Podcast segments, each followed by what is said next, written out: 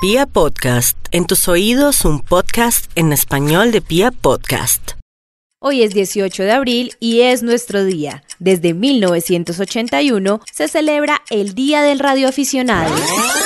Yo solo quiero pegar en la radio. Un radioaficionado es una persona que se interesa en la radio con carácter exclusivamente personal, sin fines de lucro. En Colombia existen asociaciones que los agremian y ayudan a realizar y visibilizar las actividades de radioexperimentación, concursos, capacitaciones, programas, eventos y la motivación del surgimiento de nuevas generaciones de radioaficionados. Hola, señor locutor.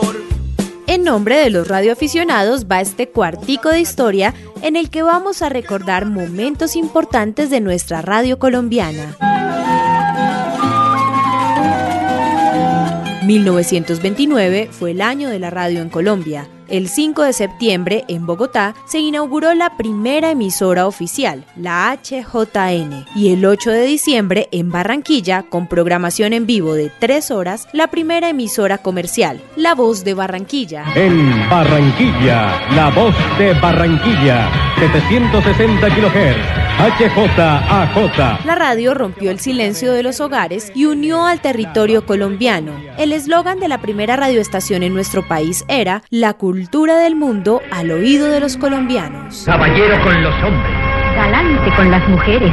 Tierno con los niños. Implacable con los malvados. Así es. Uno de los géneros radiales más recordados en América Latina fue la radionovela. Ocupó bastantes minutos de emisión, emocionó muchos oyentes, creó infinidad de personajes y le dio un lugar muy importante a la radio en nuestros hogares.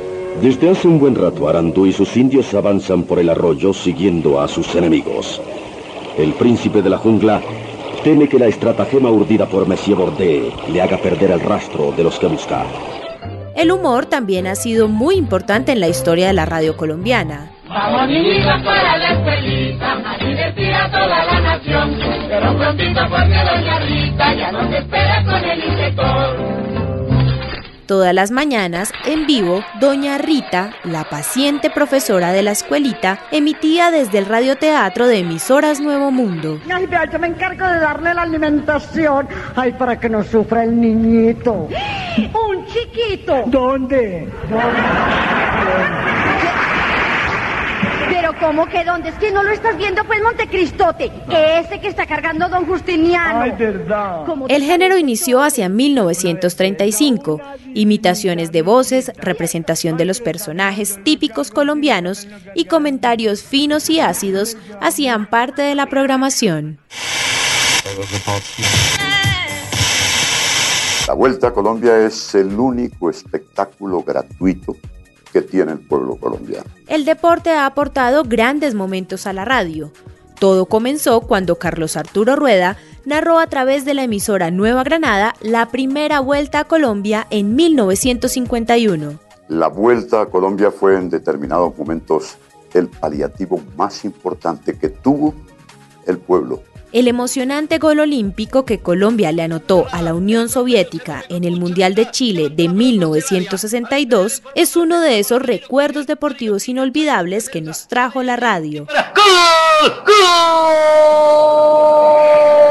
de Colombia! Marino Píngero se empató el partido 4 a 4 en Arica, Chile. Y como no se trata solo de entretener, llega a esta historia la emisora que daba clases a los campesinos colombianos. Esta es Sutatensa, Bogotá, HJCY. 250 kilovatios de potencia en su frecuencia de 810 kHz, onda media. Desde 1947 y hasta 1994, bajo el lema La educación nos hace libres, las escuelas radiofónicas de Radio Sutatensa acortaron las distancias entre el campo y la ciudad, llevando al maestro al hogar de miles de campesinos.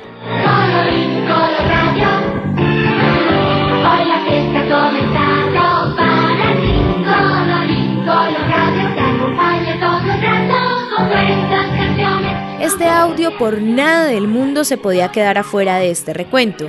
Y es que gracias a Colorín Coloradio, la emisora de los niños, esta niña se volvió una radioaficionada y radio enamorada. 88.9. todas las generaciones han tenido espacio en la radio. El Capi, Alejandro Villalobos y Andrés Nieto son nombres y voces que seguramente recuerdan, pues marcaron uno de los episodios más emocionantes de la radio juvenil en Colombia. Cautivaron los oídos de los jóvenes de ese entonces y dejaron muy fuertes cimientos para que la radio llegara a una generación que antes no la contemplaba. Amigas y amigos, esto ya se acabó y vamos a cantar entonces. Este cuartico de historia podría durar horas y horas. Son tantos los recuerdos, minutos al aire y momentos de nuestra vida en los que nos ha acompañado que tendríamos que hacer una temporada completa dedicada a la radio.